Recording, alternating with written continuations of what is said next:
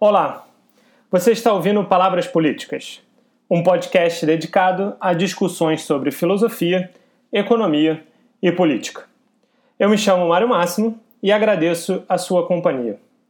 No episódio de hoje, nós vamos discutir o difícil conceito de meritocracia. O que nós queremos dizer quando nos referimos a um sistema meritocrático? A meritocracia é algo bom? Como podemos defendê-la e, se for o caso, criticá-la? Essas são as perguntas que nos ocuparão no episódio de hoje.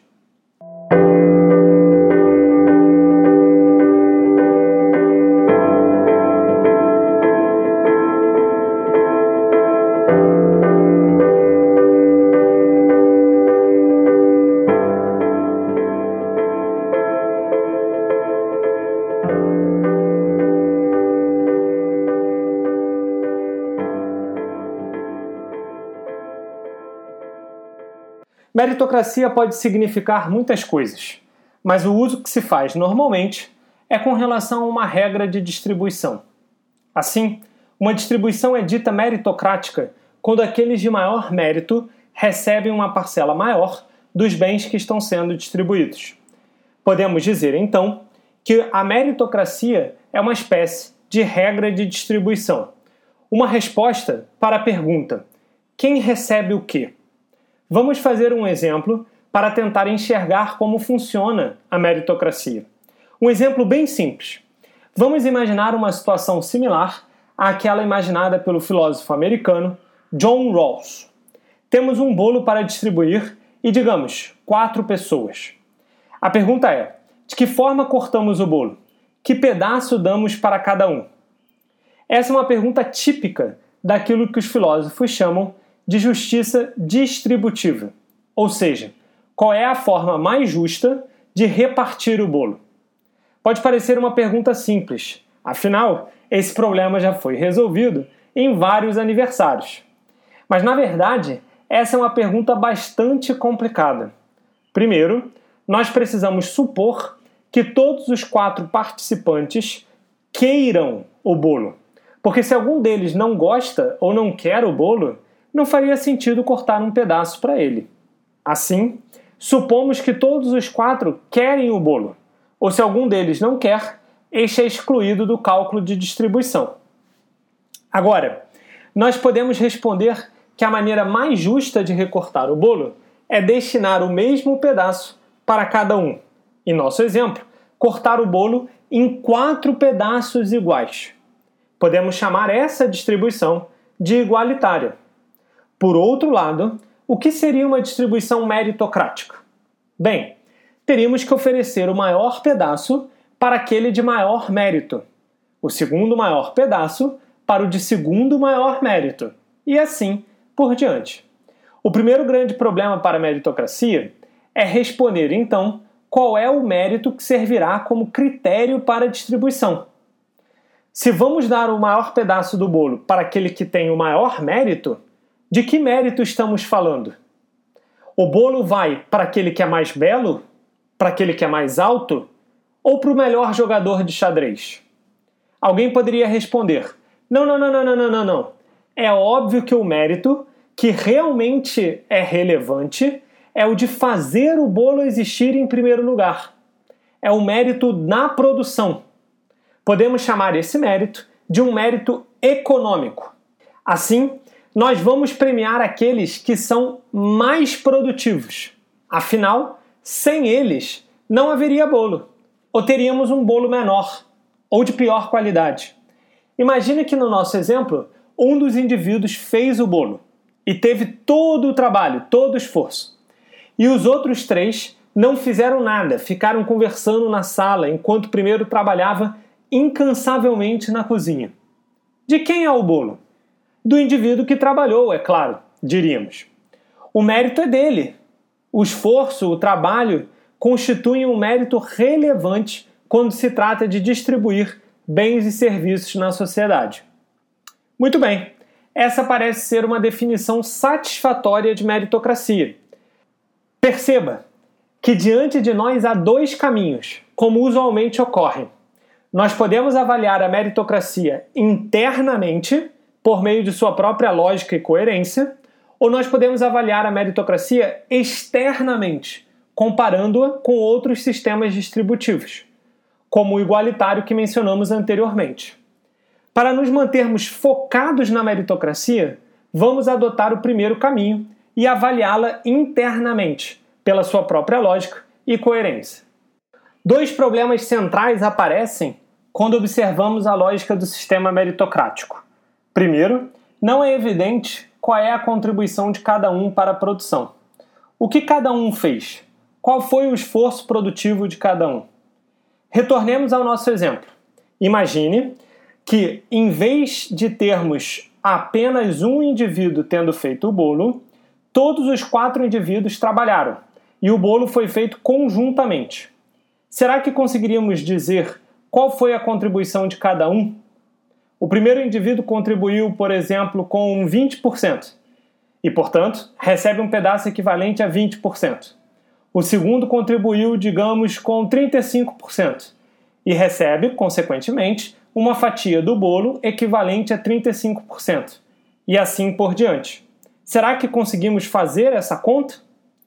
Quando olhamos com maior cuidado para esse problema, percebemos que ele é muito mais amplo do que inicialmente se supõe. No nosso exemplo, nós temos que considerar não apenas os quatro indivíduos que fizeram o bolo, mas também o dono do apartamento. Afinal, sem a estrutura física, eles não teriam conseguido fazer o bolo. E a farinha do bolo? Temos que considerar também quem a produziu. Afinal, sem farinha não tem bolo. Mas se vamos considerar a farinha, teremos que considerar também todos os que estavam envolvidos na produção da farinha e no transporte da farinha até o mercado. Quanto mais pensamos nesse assunto, mais percebemos que a produção é um esforço coletivo, social e não apenas de um único indivíduo. No entanto, isso não impede que a contribuição de cada um seja mensurada e a distribuição siga essa medida meritocrática, como nós mencionamos anteriormente. Muitos economistas acham que essa conta é possível de ser feita. Isso porque um sistema de mercado competitivo seria capaz de organizar e atribuir um valor preciso para a contribuição de cada um, garantindo que todos sejam recompensados com uma parcela exatamente igual à sua contribuição no processo produtivo. Muitos economistas, inclusive, acham que isso encerra a questão. Afinal, estaria demonstrada a contribuição de cada um e nada mais justo que cada um receber o equivalente àquilo que contribuiu. Entretanto, há muitos problemas para se fazer essa conta. Observe, por exemplo, as relações não comerciais que estão envolvidas. Como nos lembra o próprio Adam Smith, pai fundador da ciência econômica moderna, nós somos seres frágeis, nascemos extremamente indefesos diante de uma natureza hostil, violenta. Durante muitos anos, nós não somos nem sequer responsáveis pela nossa própria alimentação. Nossos pais garantem nossa sobrevivência e nosso florescimento. Será com isso que não são corresponsáveis pelo nosso mérito? Não foi o esforço deles que permitiu o nosso? Como separar o nosso mérito da contribuição que eles deram? Se olharmos com cuidado, o mesmo argumento se aplica em vários níveis. Para os professores que tivemos, para as gerações passadas de seres humanos que legaram a tecnologia e a estrutura material que utilizamos e assim por diante. O caráter social da produção é algo difícil de ser desmantelado para sabermos qual foi o mérito de cada um individualmente. Esse é o primeiro problema da meritocracia econômica que viemos discutindo. Se a produção é social, não há como atribuir mérito a cada um. No entanto, esse não é o único problema. Vejamos outro igualmente perturbador.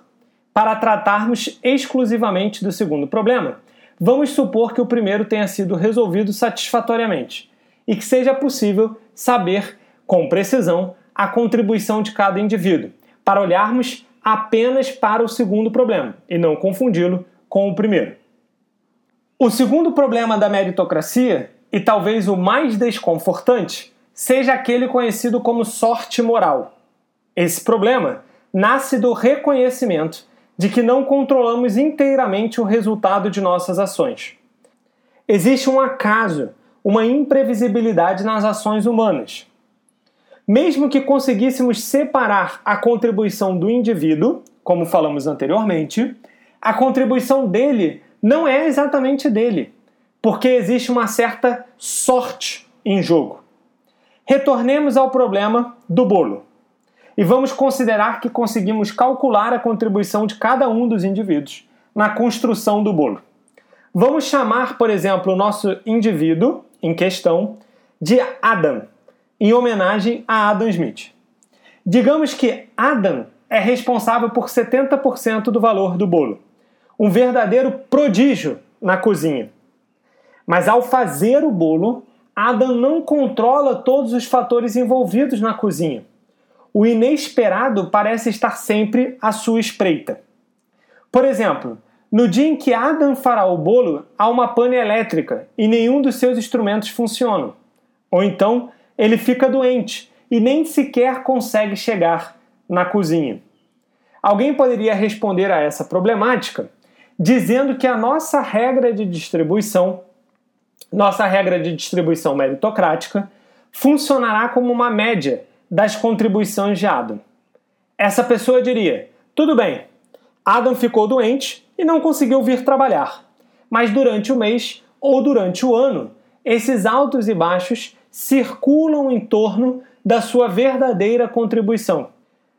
Hoje ele não veio, mas amanhã ele virá e fará um bolo delicioso, dado que é um cozinheiro de imenso talento. Se considerarmos a questão ao longo do tempo, as imprevisibilidades parecem se acalmar e retornamos a uma estabilidade. Há uma objeção importante a ser feita aqui, que retoma com força o problema da sorte moral. Essa objeção vai ao encontro do que os gregos chamavam de kairos, o momento oportuno. Se observarmos a vida humana, veremos que ela depende de certos momentos cruciais situações específicas onde há algo importante em jogo. Essa descrição que nós fizemos anteriormente de uma estabilidade previsível não é que ela seja em si falsa, mas é que ela não explica muito do fluxo da vida humana, dos caminhos que ela percorre. Digamos que o dia em que Adam ficou doente era justamente o dia em que ele ia se apresentar para conseguir o um emprego no restaurante. Será que ele teria outra oportunidade? O problema da sorte moral nos ensina que o nosso mérito, seja lá ele qual for, não depende exclusivamente de fatores dos quais temos controle. Estamos sujeitos ao acaso que ocorre em momentos cruciais na nossa vida e que determinam nossas ações e realizações. A pessoa que estava no lugar certo e na hora certa para que seu talento pudesse aparecer é muito diferente daquela que nunca teve uma oportunidade. Nesse sentido, o próprio mérito parece estar à mercê de questões que o transcendem. Pense, por exemplo, que se ninguém quisesse o bolo, o talento de Adam seria inútil. O fato de Adam ter nascido em uma sociedade que valoriza o bolo é algo que nada tem a ver com o talento do Adam não é ele o responsável. Pelo contrário, é justamente aquilo que torna essa característica de Adam, ser cozinheiro, um talento. Sorte de Adam ter nascido numa sociedade que valoriza suas habilidades. Seu talento é considerado oportuno. Muito diferente seria se ele tivesse um talento que ninguém valoriza. Nosso tempo está se esgotando. E é preciso dizer que nossa discussão não encerra o debate da meritocracia. Mesmo que conseguíssemos vencer os problemas que mencionamos, ou seja, o primeiro, do caráter social da produção, e o segundo, da sorte moral, nós ainda poderíamos discordar da regra de distribuição meritocrática, a despeito de sua possível coerência interna. Poderíamos considerar uma regra injusta por mais que fosse coerente. Para completar, podemos nos perguntar se realmente precisamos de uma regra de distribuição, seja ela qual for. Nosso exemplo do bolo ilustra bem isso. As pessoas nas festas de aniversário não parecem se preocupar com uma regra de distribuição. Por que isso? Por que, que não há uma regra de distribuição? Essa preocupação parece surgir quando há um certo desentendimento, uma certa discórdia. Nesse cenário, faz sentido estabelecer uma regra que conduza à distribuição. Mas quando as pessoas estão em alegria e comunhão, isso parece desnecessário. Eu diria até quase ultrajante. Nós podemos encerrar com a lembrança que faz Aristóteles: entre amigos não há necessidade de justiça. Um abraço e nos vemos nos próximos episódios.